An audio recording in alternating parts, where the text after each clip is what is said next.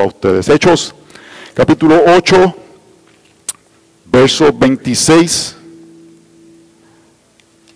La, el texto del etíope y Felipe. Es claro, hermanos, y especialmente cuando uno viaja a otros países, que existe el prejuicio entre los seres humanos. Es, claro y es, obvio que existe eh, sentidos de personas que se sienten superiores a otras. Uno va a un país y muchas veces la gente ni se da cuenta que hablan despectivamente de gente de otros países. Todos somos de diferentes nacionalidades y todos sabemos de qué país se habla mal en el país que vivimos. Y todos sabemos quizás en el país, hay países que hablan mal de gente dentro del mismo país. Hay aspectos que la gente habla de regiones como si fueran mejores que las otras, o trasfondo étnico o trasfondo racial como si fueran superiores a otros, que si los del norte contra los del sur, o los criollos contra los indígenas.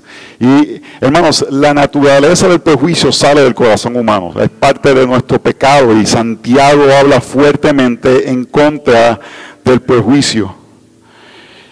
Y muchas veces el prejuicio sale de este aspecto de querer humillar a otras personas, hacerlos menos, porque eso nos hace sentir a nosotros mejores. Si hay gente peor que yo, o pensamos que son peores que yo, eso hace que tengamos una opinión exaltada de nosotros. Y muchas veces el prejuicio sale de este deseo de afirmar que nosotros somos mejores de lo que pensamos. Hermanos, el Evangelio debe destrozar toda noción de superioridad racial, étnica o cultural en nosotros. El Evangelio debe destrozar completamente eso. No debe haber ningún sentido que pensamos o sentimos que somos superiores a otro ser humano creado a la imagen de Dios porque somos de cierta nacionalidad o nuestro color de piel es de alguna forma. Y vemos el Evangelio avanzando a lugares en el libro de los Hechos donde el pueblo de Dios, Israel, nunca pensó que iba a llegar. Esto es lo que hace el Evangelio. Cuando Cristo viene y salva, extiende la salvación que estaba solamente en una región de Judea y la lleva a todos los lugares del mundo, lugares que antes los judíos pensaban que eran inmundos, lugares donde no podía existir Dios. Dios con el Evangelio explota y abre la bendición de que de todo lugar y de toda etnia podemos adorar al Señor. Y vemos a Jesús moviéndose, actuando, y la forma que está actuando es que está salvando a personas de todo lugar. Comenzó en Jerusalén, pero empezó a moverse y ahora vamos a ver que va a un lugar distante, aunque el evangelismo no sucedió muy lejos de Judea. Un eunuco de Etiopía había ido a adorar al Señor, al Dios de Israel, pero no sabía que Dios lo estaba buscando a él. Él pensaba que estaba buscando a Dios, pero no se dio cuenta que Dios lo estaba buscando a él por medio de la persona de Jesús. Y de esa forma, hermanos, Dios extiende su reino y busca a aquellos que no merecemos ser salvados todos nosotros éramos etíopes enucos, personas rezagadas y desechadas de la humanidad, porque no pertenecíamos al grupo que verdaderamente importa ser parte del pueblo de Dios. Y Dios nos buscó y hoy podemos adorarle a Él y queremos ser aquellos que participamos en extender este mensaje y ayudar a Dios en la búsqueda de otros que Él está rescatando. Así que hermanos, todos necesitamos a Cristo, no importando nuestro trasfondo. Y esa es nuestra mayor necesidad. Así que vamos a leer Hechos capítulo 8, del verso 26 en adelante. Un ángel del Señor habló a Felipe diciendo, levántate y ve hacia el sur, al camino que desciende de Jerusalén a Gaza. Este es el camino, este es un camino desierto. Y se levantó y fue, y aquí había un eunuco etíope, alto oficial de Candace, reino de los etíopes, el cual estaba encargado de todos sus tesoros y había venido a Jerusalén para adorar. Regresaba sentado en su cajuaje y leía al profeta Isaías y el Espíritu dijo a Felipe, ve y júntate a ese cajuaje. Cuando Felipe se acercó cogiendo, le oyó leer al profeta Isaías y le dijo, ¿entiendes lo que lees? Y él respondió, ¿cómo podré a menos que alguien me guíe? Invitó a Felipe a que subiera y se sentara con él. El pasaje de las escrituras que estaba leyendo era este, como oveja fue llevado al matadero y como cordero mudo delante del que lo trasquila. No abre él su boca. En su humillación no se le hizo justicia. ¿Quién contará su generación? Porque su vida es quitada de la tierra. El eunuco respondió a Felipe y dijo, te ruego que me digas de quién dice esto el profeta, de sí mismo o de algún otro. Entonces Felipe abrió su boca y comenzando desde esta escritura le anunció el Evangelio de Jesús. Yendo por el camino, llegaron a un lugar donde había agua y el eunuco dijo, mira, agua, ¿qué impide que yo sea bautizado? Y Felipe dijo, si crees con todo tu corazón, puedes. Respondiendo él dijo, creo que Jesucristo es el Hijo de Dios. Y mandó para el cajuaje, y mandó parar el, el cajuaje. Ambos descendieron al agua, Felipe y el eunuco, y lo bautizó. Al salir ellos del agua, el Espíritu del Señor arrebató a Felipe y no lo vio más el eunuco, que continuó su camino gozoso. Mas Felipe se encontró en Azoto y por donde pasaba anunciaba el Evangelio en todas las ciudades hasta que llegó a Cesarea. Hermanos, esta es la palabra de nuestro Dios que es perfecta, que no tiene ningún error y es lo que necesitamos para la vida y para la piedad.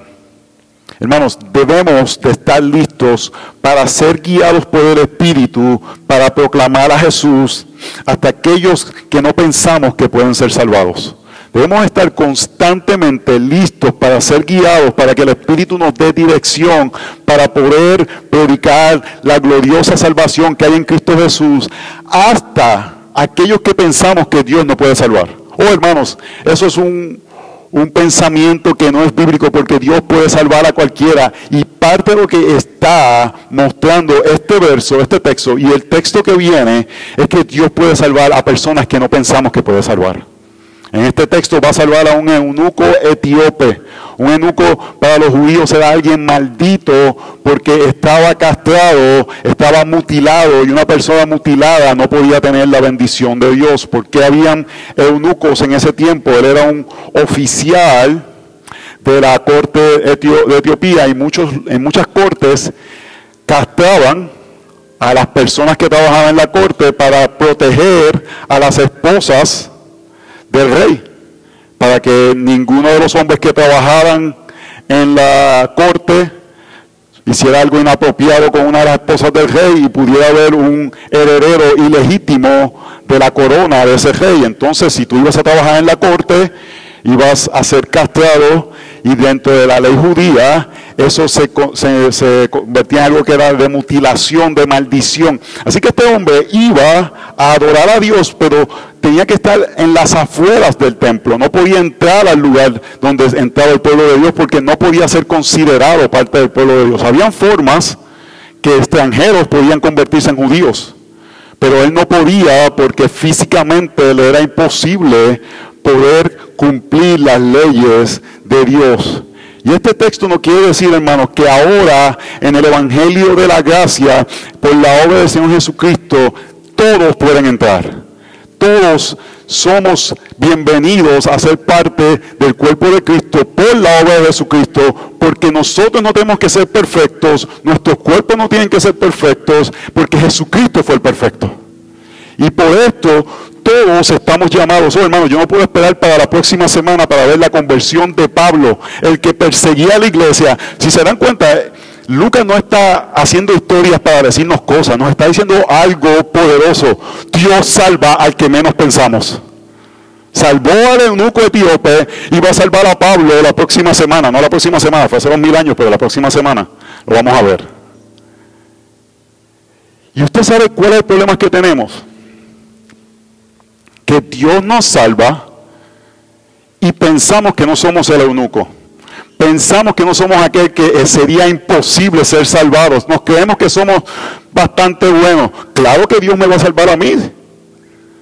No somos quizás como esas historias de alguien que era un asesino o alguien que era un criminal que Dios levanta de, eso, de, ese, pasado que quizás puede tener una tendencia mayor a estar asombrado de la salvación que Dios ha extendido. Oh hermanos, todos nosotros somos eunucos y todos nosotros debemos de estar asombrados de que Dios se acercara a nosotros, aunque pareciera que nos estábamos acercando a Él. Pareciera que Él, el etíope, vamos a decirle el etíope de aquí en adelante para dejarlo de eunuco para, para otro momento. El etíope, están como que serios, ¿qué le hizo Josué a ustedes? El etíope estaba leyendo, estaba buscando, fue a adorar al Señor. Pero hermanos, eso no importa si Dios no nos busca.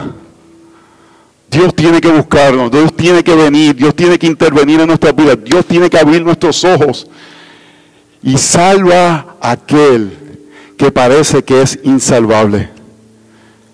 Tenemos que olvidar una incredulidad de que Dios no puede salvar a personas. El problema es que no creemos que el, ministerio del Espíritu Santo es real. Y tratamos de salvar a las personas por nuestra retórica, por lo que decimos, por qué tan convincentes somos. Por eso es que ahora las iglesias las quieren hacer como una discoteca. Apagar las luces, vamos a poner luces, vamos a poner como si fuera un concierto para que la gente venga. No si ellos quieren, hermano, si el mundo quiere un concierto, se va a ir a ver a Colston, o se va a ir a ver a Justin Bieber o a quien sea. Si yo quiero un concierto, que vayan a ver un concierto. Le predicamos el Evangelio y el Espíritu Santo es el que tiene que actuar, hermanos. Es el que tiene que hacer, es el que tiene que buscar, es el que tiene que hacer la labor. Y no creemos que el Espíritu Santo salve. Yo le he hecho este cuento. No le digan a mi suegra que vea esto. Pero yo, yo oraba porque mi suegra fuera salvada. Y yo decía, yo oraba, Señor, sálvala. Y no creía que Dios le iba a salvar por su trasfondo religioso antes de ser cristiana. Hermanos, y yo creo que Dios principalmente salvó a mi suegra para callarme la boca a mí y mostrarme de que Dios puede salvar a cualquier persona.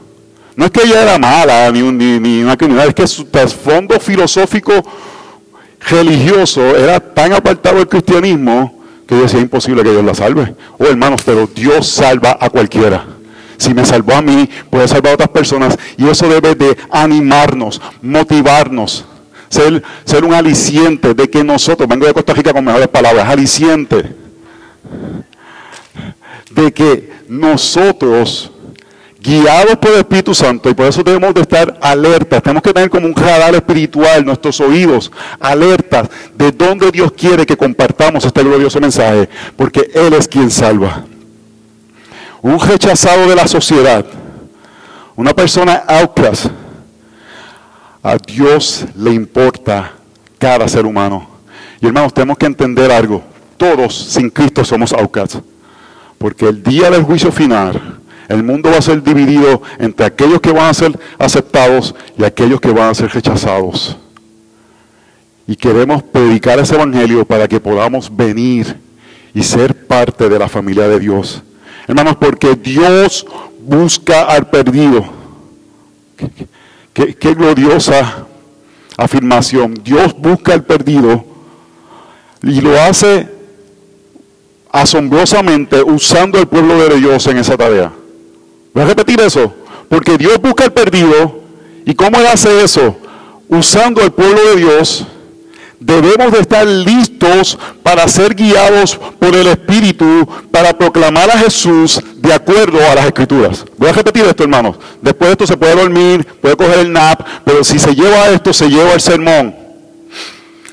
Porque Él busca el perdido y nosotros seamos perdidos. Y si tú estás aquí y estás perdido y no has visto la gloria de Jesús, te invitamos y pedimos al Espíritu Santo que abra tus ojos y Dios busca el perdido de qué forma? Usando al pueblo de Dios, a cada uno de nosotros. Somos instrumentos.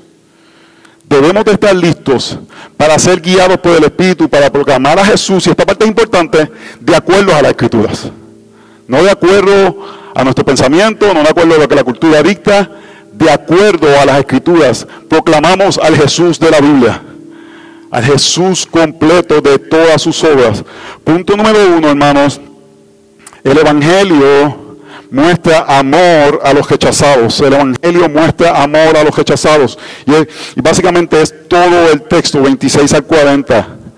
La historia de Felipe y el etíope es una historia de dos mundos colapsando. El mundo judío, donde por siglos pensaban que Dios habitaba e iba a habitar en este pueblo y en este templo y no iba a salir de esa región geográfica a esta realidad que Dios salva a un grupo de esos judíos y ellos tienen que cambiar sus paradigmas, sus pensamientos de lo que cómo se, relacionaba Dios con, con el pueblo y tenía que comenzar a buscar a aquellos que antes ellos pensaban que eran malditos. Hechos 1.8 nos dice Jerusalén, Samaria y todos los confines de la tierra cumpliendo la promesa que Dios le dijo a Abraham, que de todas las naciones iban a ser parte del pueblo de Dios.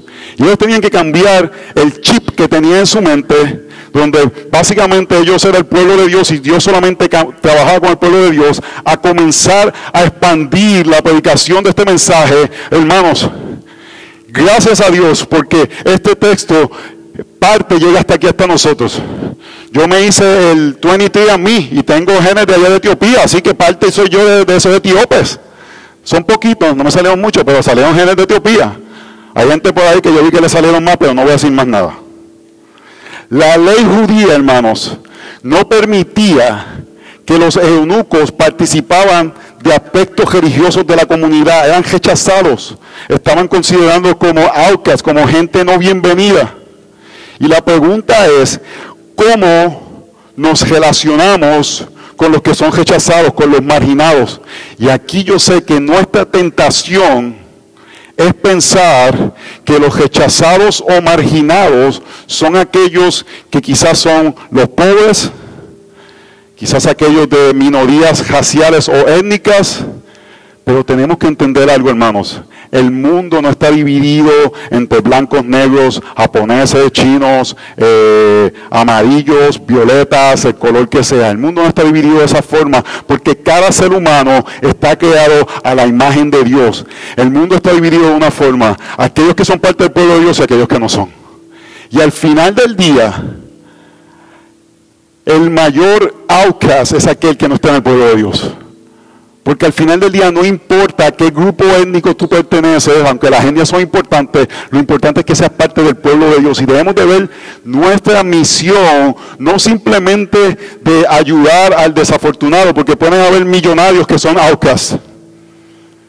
Y pueden haber gente con poco que son parte del pueblo de Dios. Así que nuestra misión no es crear un kumbaya étnico y que todos nos llevemos bien. Ay, mira, di qué lindo, de todos los colores. No, hermanos, ese no es el fin de la iglesia. El fin de la iglesia es proclamar el mensaje del glorioso evangelio a blanco, negro, amarillo, colorado, del color que sea. Algunos se dan blancos y se van a la playa y salen colorados. Aquí hay dos o tres así, yo sé. Que si no se ponen mucho son, son, son, son terminan colorados. Y no importando, hermanos, predicamos este mensaje para que sean parte, para que sean bienvenidos, para que sean recibidos.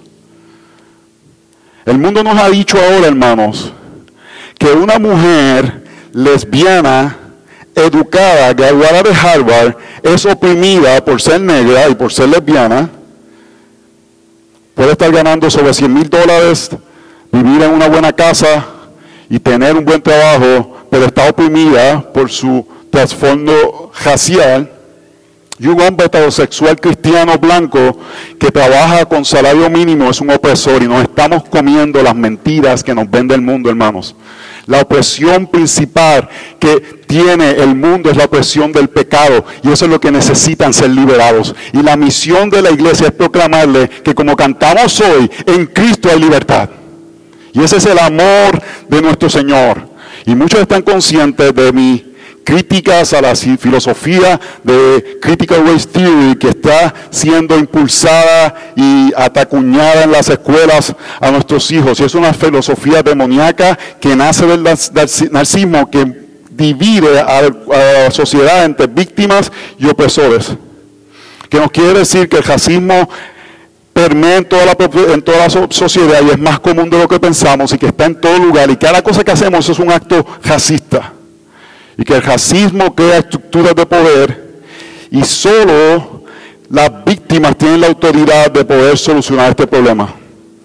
Y, que si no hay igualdad de resultados, si no todo el mundo tiene la misma casa, el mismo cajo, la misma ropa, es porque hay racismo.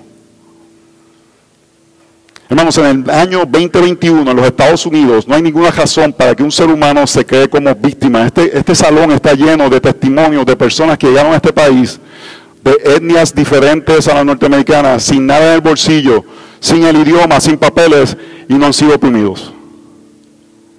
Mis comentarios son para proteger a creyentes de las mentiras que nos quiere vender el mundo, de que estamos divididos por nuestros colores de piel y por nuestros pasados, y que tenemos que pagar y dar propiciación a los pecados de otras personas, hermanos. Este es, este, le digo todo esto para que vean las mentiras, pero esta es la solución. La solución es el Evangelio que derrumba toda división que existe entre los seres humanos. El Evangelio viene a derrumbar cualquier división. ¿Por qué nosotros podemos ir a Costa Rica y, servir a diferentes personas que casi ni conocemos, hermanos? Porque el Evangelio derrumba toda división. Este, este salón este testimonio de ese derrumbe, hermanos, donde aquí hay países que se odian simplemente porque son vecinos y podemos vivir en, en paz y en comunión por el poder del Evangelio. Efesios 2, 11 dice, recordar, pues que en otro tiempo vosotros los gentiles en la carne, llamados incircuncisión por la tal llamada circuncisión, ven el, texto está diciendo en Efesios 2, llamados incircuncisión por la tal llamada circuncisión. Está diciendo, ustedes son los eunucos, los despejados, eran los incircuncisos, hecha por manos en la carne Recordar que en este tiempo estabais separados de Cristo, excluidos de la ciudadanía de Israel, extraños a los pactos de la promesa, sin tener esperanza y sin Dios en el mundo. Esa es la condición de todo aquel que no está en Cristo, hermanos. Pero los peros de, Efesios son gloriosos. Son unos cambios.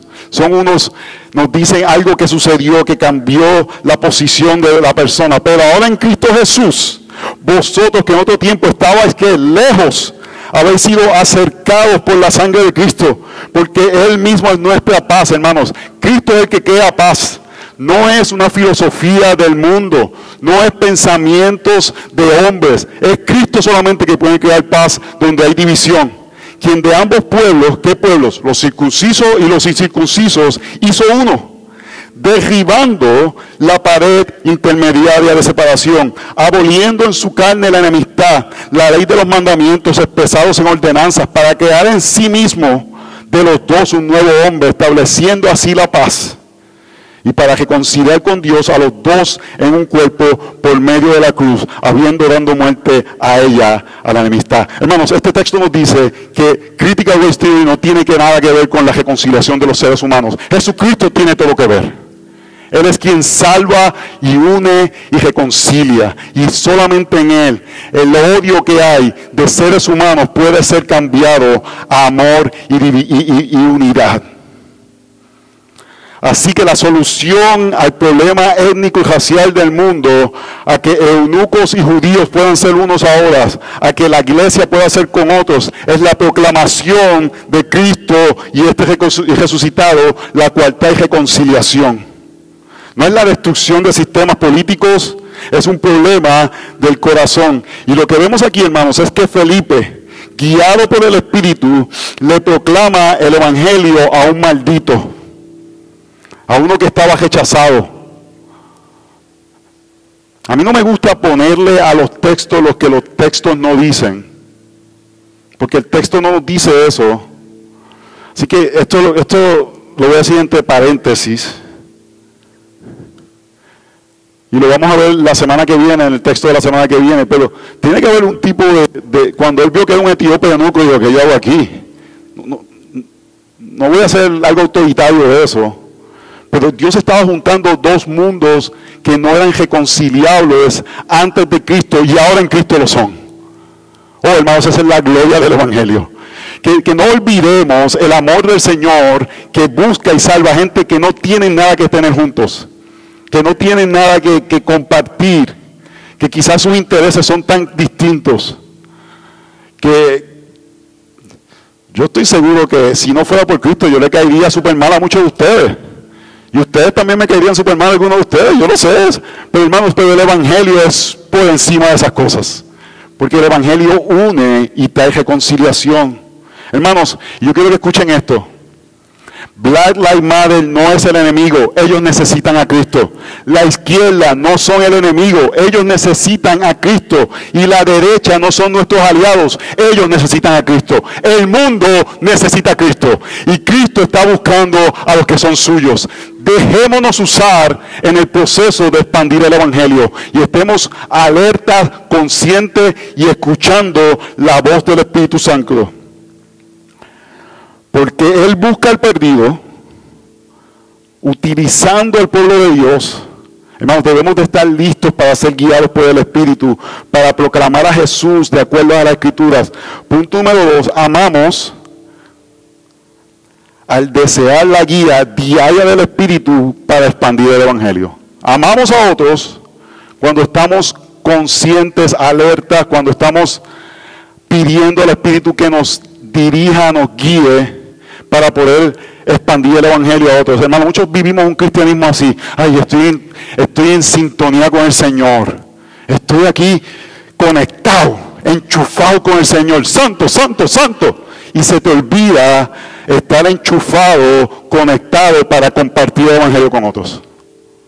Es un, es un, evangelio muy, muy personal acerca de cómo yo me siento y no acerca de la misión de compartir este glorioso mensaje un ángel del Señor habló a Felipe diciendo, levántate y ve hacia el sur, el camino que desciende de Jerusalén a Gaza.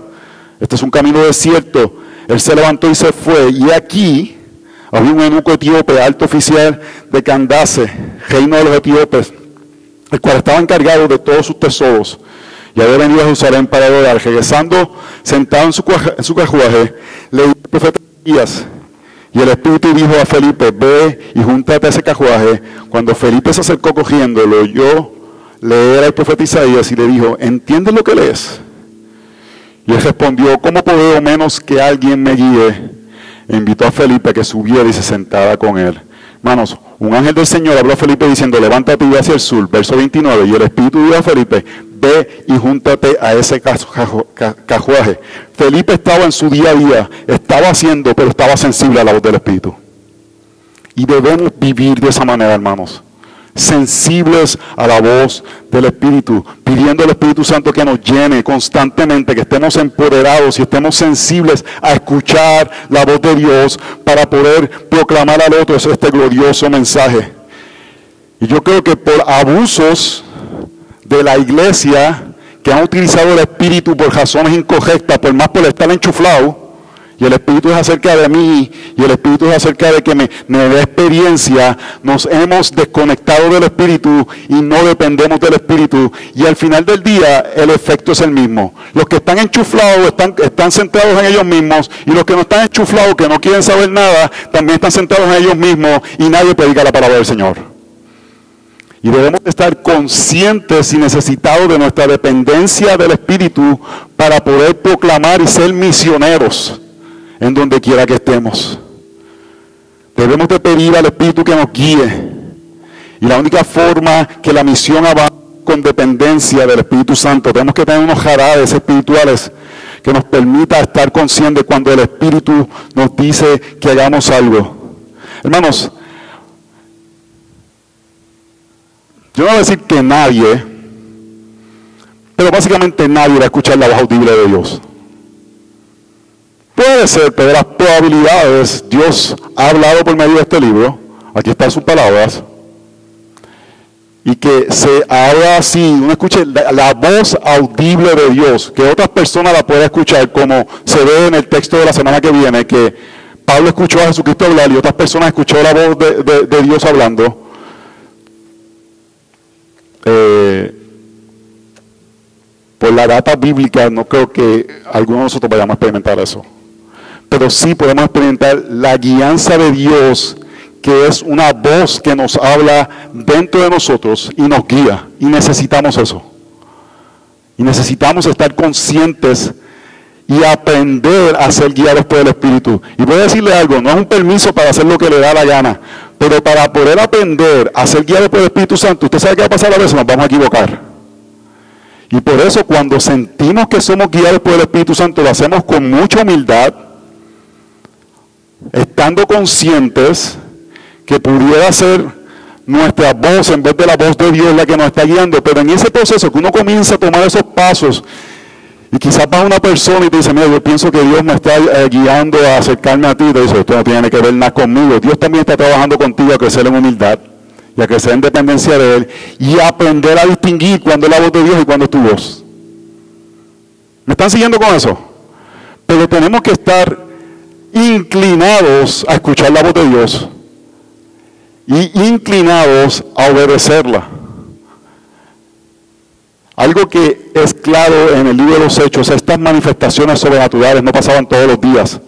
Entre una cosa que hablaba Lucas y otra pasaba tiempo. No tenemos que estar forzando que Dios haga cosas sobrenaturales diariamente, pero tenemos que estar inclinados a que Dios nos hable y poder hacer cosas que Él nos llama a hacer. Y hemos perdido ese deseo y ese, eh,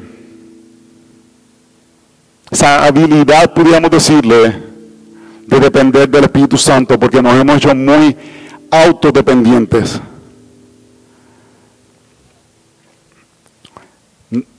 no sé cómo explicarle, pero yo me voy a un vuelo a, viajar y siempre digo, Señor, dame una cita divina, dame a alguien que pueda hablarle del Evangelio. Si alguien va a estar sentado conmigo horas, más vale que pueda predicarle el Evangelio. Pero hay momentos que no se puede, pero hay momentos que se puede. Y en especial, hermanos, yo le digo sinceramente, hay momentos que siento un, un impulso, algo en mi corazón, que esta persona tengo que hablarle del Evangelio. Y, en uno de estos viajes, regresando de San José, al lado mío, desde que llegué, y la persona estaba con audífonos, y cómo le hago, porque ahora todo el mundo se pone los audífonos y se acabó. Y, vi algo en el celular de la persona y le dije, mira, y empecé a hablar con la persona, y era una persona que necesitaba escuchar el Evangelio. Pero si yo hubiese negado ese sentido que había en mi corazón, que era del Espíritu Santo, por no molestar a alguien, no hubiese tenido la oportunidad de comunicar este glorioso mensaje. O hermanos, que incomodemos a personas para que escuchen el mejor mensaje. Porque estamos conscientes que el Espíritu nos va a guiar y nos va a mover a predicar la palabra del Señor. Y mi pregunta para ti, ¿estás sintonizado? ¿Estás consciente? ¿Estás pidiendo al Señor, Señor, guíame en el día de hoy? Si tú permites yo poder proclamar este mensaje a otras personas. Muchos sueñan con ser misioneros a las naciones y no comienzan predicando la palabra con las personas que están al lado de ellos. Que seamos como Felipe, que estaba en su día a día y Dios le dijo algo y él obedeció. Y él respondió. Y fue utilizado. Hermanos, porque Él busca al perdido. ¿Y cómo sabemos eso? Porque estamos aquí. Porque me buscó a mí, porque te buscó a ti usando a su pueblo en la tarea, proclamamos, debemos de estar listos para ser guiados por el Espíritu, para proclamar a Jesús de acuerdo a la Escritura. Verso 3, amamos a otros, a los que son separados, al saber y comunicar el Evangelio. Necesitamos saber y comunicar el Evangelio. Verso 32. El pasaje de la Escritura que estaba leyendo era este. Como oveja fue llevado al matadero, como cordero mure delante de lo que, del, del que lo trasquila no a beber su boca. En su humillación no le hizo justicia. ¿Quién contará su generación? Porque su vida es quitada de la tierra. El eunuco respondió a Felipe y dijo, te juego que me digas, ¿de quién dice esto el profeta? ¿De sí mismo o de algún otro? Entonces Felipe abrió su boca y comenzando desde esta escritura le anunció el Evangelio de Jesús. Hermanos, no solamente debemos de ser guiados por el Espíritu, debemos de estar listos para proclamar la verdad. No solamente guiados, listos para proclamar la verdad. Y hay dos extremos de la autosuficiencia. Los guiados por el Espíritu que no conocen la Biblia y los que no conocen la, y los que conocen la Biblia que no son guiados por el Espíritu. Y ambos no son buenos. Porque si tú estás guiado por el Espíritu, pero vas y le predicas un falso evangelio a la persona, ¿De qué sirve que tú pienses que estás guiado por el Espíritu si vas a decirle a la persona, ven a Cristo para que tengas riquezas? Los estás enviando para el infierno. O ven a Cristo para que tu vida sea perfecta. Le estás dando un ticket directo para las pailas. ¿De qué sirve sentir que estás guiado y conectado? Porque Dios te habla, le puedo decir cualquier, perdonen la palabra, pero Dios, eh, Pablo la usa en Gálatas, en Galacia cualquier idiotez que nos pase por la cabeza, Pablo le llama idiotas a los de, a los de Galacia, habían olvidado el Evangelio, y te sientes guiado hacia una persona y te pasa cualquier cosa en la cabeza y le dices eso que es contrario al Evangelio, no sirve estar guiado por no está siendo guiado por el Espíritu. Pero tampoco sirve conocer perfectamente la palabra del Señor y no ser guiado a compartirla con nadie. Ven como ninguna de las dos. Tiene que haber una combinación de que somos guiados por el Evangelio y conocemos la palabra y compartimos el Evangelio. ¿Me están siguiendo? Tiene que haber algo. Ambas. Soy guiado y estoy consciente de que el Señor me está llamando a hacer algo. Pero a la misma vez también sé lo que es el Evangelio y lo comparto y lo ves claramente aquí. Felipe fue guiado, hermanos. Si Felipe no era apóstol, Felipe era uno de los diáconos de Hechos capítulo 6, un hermano que servía las mesas, lleno del Espíritu Santo, administraba el servicio a las viudas. Esteban dio uno de los sermones más gloriosos en todo el Nuevo Testamento y no era apóstol, no era ni pastor, pero conocían las escrituras. Y el punto es que, guiados por el Espíritu, proclamamos la verdad de la palabra. Cuando conocemos las escrituras, proclamamos a Cristo y no proclamamos moralismo.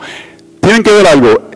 En ese momento, ¿cuál era la Biblia que tenía la iglesia? En ese momento, cuando estaba Felipe con el etíope, ¿cuál era la Biblia?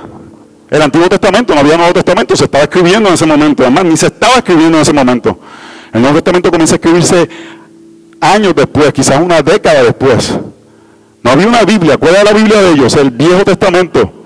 Y el Viejo Testamento, hermanos, cada página es acerca de Cristo. Cada historia es acerca de la anticipación del Salvador.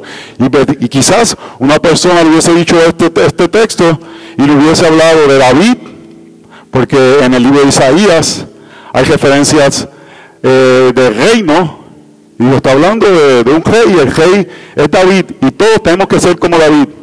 O tenemos que tener la fe de Abraham. Ojo, no, hermanos, ningún personaje del Antiguo Testamento es nuestra motivación de obedecer. Es el Dios de esos personajes. Y la fe y confianza ellos tenían en el Dios que iba a salvar.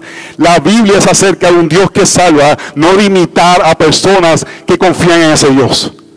Así que si hablamos del Antiguo Testamento, siempre se acerca a hablar de la persona de Jesús. Porque usted sabe que ni David, ni Abraham, ni Moisés salva. Solo Cristo salva.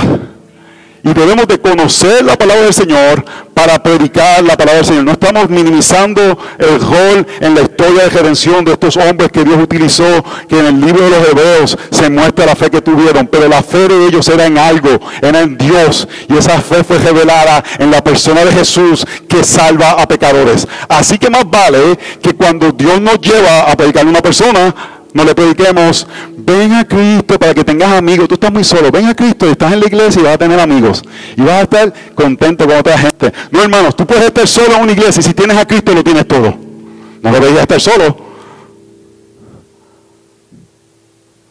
Pero no venimos por los beneficios, venimos por Cristo, que solamente da salvación. Y es importante que aquellos que siguen la guianza del Espíritu sepan la palabra del Señor para que puedan predicar al Cristo que este libro predica.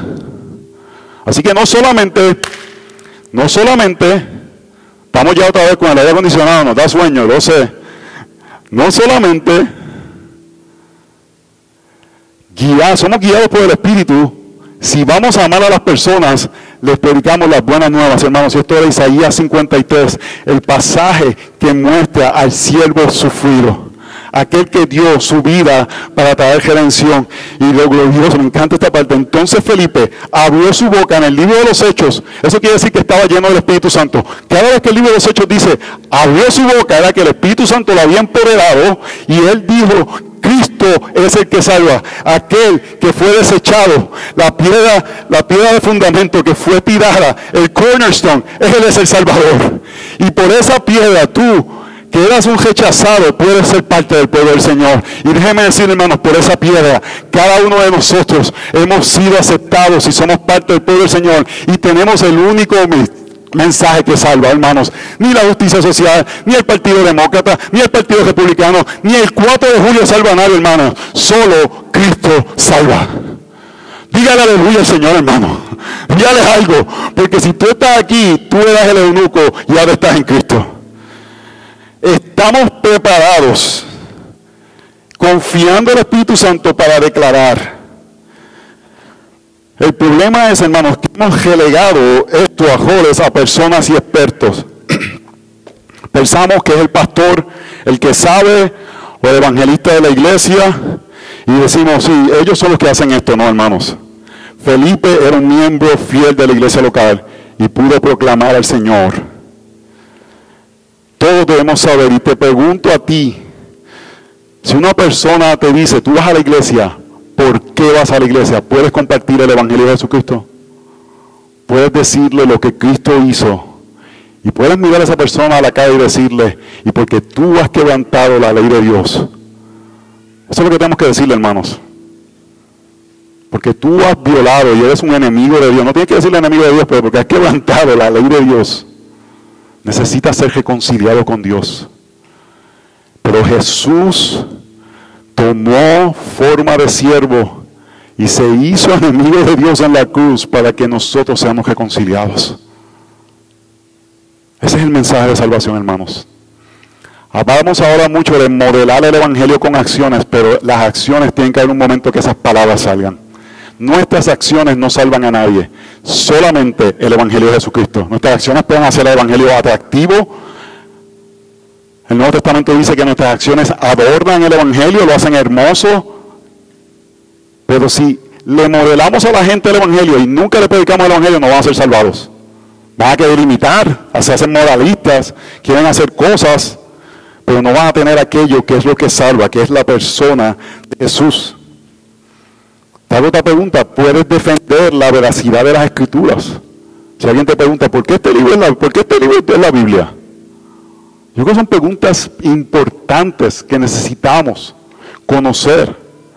Puedes construir la historia básica de redención Hermanos, si la respuesta es no, te, animo a que seamos como Felipe y estemos preparados para defender y proclamar el Evangelio. Y que tomes como asignación y aplicación de este mensaje cómo puedo aprender estas cosas. Estamos dispuestos a ayudarte como iglesia. Pero debemos de estar preparados para los fundamentos del Evangelio, poder comunicarlos a otras personas. Porque Él busca al perdido, usando a su pueblo en la tarea. Debemos de estar listos para ser guiados por el Espíritu, para, para proclamar a Jesús, de acuerdo a la, Escritura. Punto número cuatro, amamos cuando cumplimos la gran comisión con el apoyo del Espíritu Santo.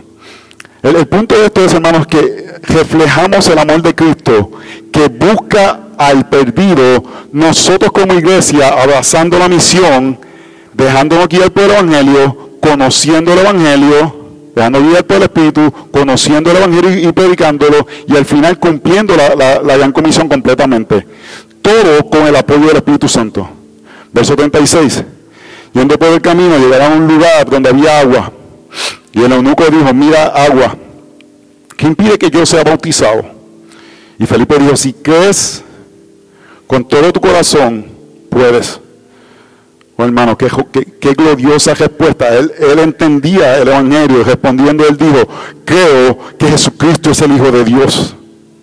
Y mandó para el carruaje, mandó para el carruaje, ambos descendieron al agua, Felipe y el eunuco, y lo bautizó.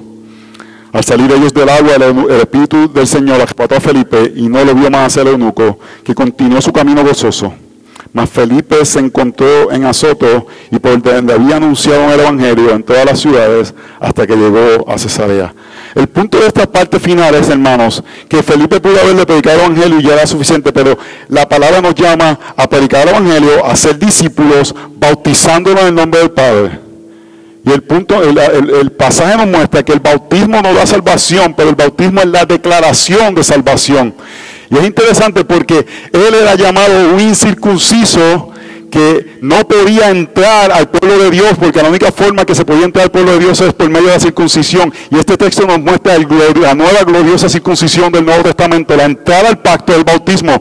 Y este hombre que no podía antes entrar, ahora puede entrar. Ahora puede ser parte, tiene la afirmación que es parte del pueblo de Dios. El bautismo es esta señal que nos dice, somos parte. Éramos, éramos rechazados y ahora somos aceptados porque estamos en Cristo. Y es un acto público con la iglesia. Este es un evento peculiar en la historia, hermanos. Esto no es para decir que ahora podemos ir a hacer un bautismo en una bañera de una persona. El bautismo cristiano es un bautismo público ante la iglesia, donde la iglesia dice, eres parte ahora del, del cuerpo de Cristo y eres parte de esta expresión local del cuerpo de Cristo. Y vemos que Felipe conocía las escrituras y cumplía el mandato de acuerdo a las escrituras. Y yo sé que todos quieren que diga algo acerca del milagro de transportar a Felipe.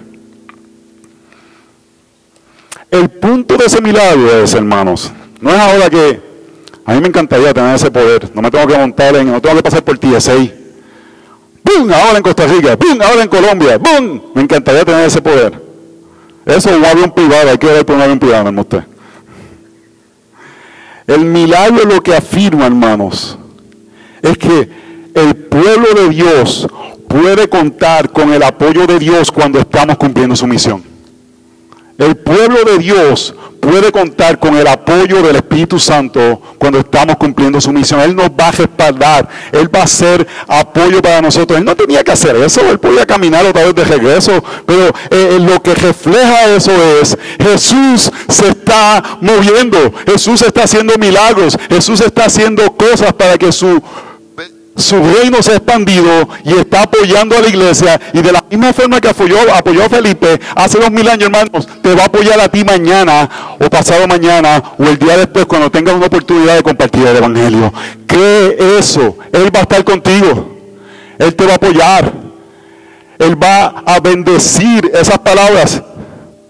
Y si la persona no se convierte, ese no es nuestro trabajo, hermanos. Nuestro trabajo es proclamarlo. El Espíritu es el que hace la obra y Él va a apoyar nuestro esfuerzo. Dios buscó al etíope Parecía que el etíope estaba buscando a Dios, no, hermanos, pero el libro de los hechos es acerca de Jesús moviéndose para salvar a pecadores. Por eso tenemos que estar alerta al, al, trabajo del Espíritu Santo y estar preparados a predicar este Evangelio, porque Dios quiere utilizarte a ti en la proclamación y la expansión del Evangelio y que tú seas parte de aquellos que Dios utiliza para su movimiento a través de la historia. Universitario no es necesario que te pares en el centro de estudiantes a predicar. Si quieres hacerlo, pero es necesario que estés alerta al Espíritu de Dios, que estés orando por tus compañeros de clase, que estés orando por tus profesores, que estés orando por la persona que está en la cafetería, que vas a comprar comida, y que estés orando para que el Espíritu de Dios te guíe tener oportunidad de compartir el Evangelio.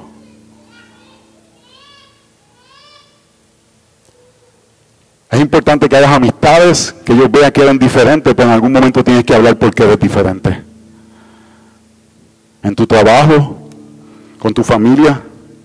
Hermanos, estamos rodeados de eunucos que Dios quiere acercar. Y Él quiere utilizarnos. Él quiere que nosotros seamos el medio para expandir el Evangelio. Y es interesante, en el verso 39 nos muestra que el, eunuco siguió gozoso. Él estaba antes confundido y ahora estaba gozoso. ¿Por qué, hermanos? Porque el Evangelio, cuando entendemos que nuestros pecados son perdonados y estamos reconciliados con Dios, uno de los frutos principales es gozo. Gozo no es chiste, gozo no es que nos hicieron un chiste y nos reímos, gozo es saber que mis pecados han sido perdonados y estoy reconciliado con Dios. Pero lo último que vemos en el verso 40, hermanos, a mí me, me reta, más Felipe se encontró en Azoto y por donde pasaba, anunciaba el Evangelio en todas las ciudades hasta que llegó a Cesarea. Él dijo, el Señor me lo transportó, lo llevó a otro lado, adiós, no estoy en casa. Hubiese sido más conveniente que hubiese llevado a la casa, ¿verdad? Señor, ¿por qué no me diste el, el hasta casa? Él dijo, bueno, si me trajo hasta aquí es por algo, porque tengo que predicar el evangelio en los próximos lugares. Bueno, si yo hubiese sido Felipe, yo hubiese dicho, I'm the man. Ya hice mi labor por los próximos par de años. Le prediqué a un etíope enuco. Fui guiado por el Espíritu. Yo soy el, yo soy yo soy el evangelista y se acabó, no predicaba más nada. No, hermanos, él dijo, Dios me usó aquí, vamos a seguir predicando el Evangelio, donde quiera que Dios me ponga. Oh, hermanos, esa es nuestra labor. En un mundo que busca identidad, que está tratando de buscar identidad en drogas, en fama, en dinero, en logros, en identidad racial, en ser los justicieros sociales. Nuestra identidad quizás en la crítica, gente que critica a todo el mundo porque se quieren sentir superiores. Buscamos identidad en todas en todos lugares. Cuando nuestra identidad está en Cristo, sabemos que parte de nuestra identidad es compartir a Cristo, donde quiera que estemos. Así que hermanos, seamos sensibles al Espíritu Santo. Seamos guiados por el Evangelio. Y seamos aquellos que sabemos las Escrituras para poder predicar este glorioso mensaje. Solo Cristo salva y rescata a personas apartadas a ser parte de su pueblo. Lo hizo contigo, lo hizo conmigo y te quiere usar para que otros sean los que vengan. Oremos, Señor, cuán glorioso son aquellos que sus pies llevan el mensaje del Evangelio. Como dice el libro de los Romanos, ¿cómo han de, cómo han de creer si nadie les predica? Ese fue el pedido del etíope. Que seamos estos que predicamos. Danos citas divinas, damos oportunidades de poder compartir, de poder predicar.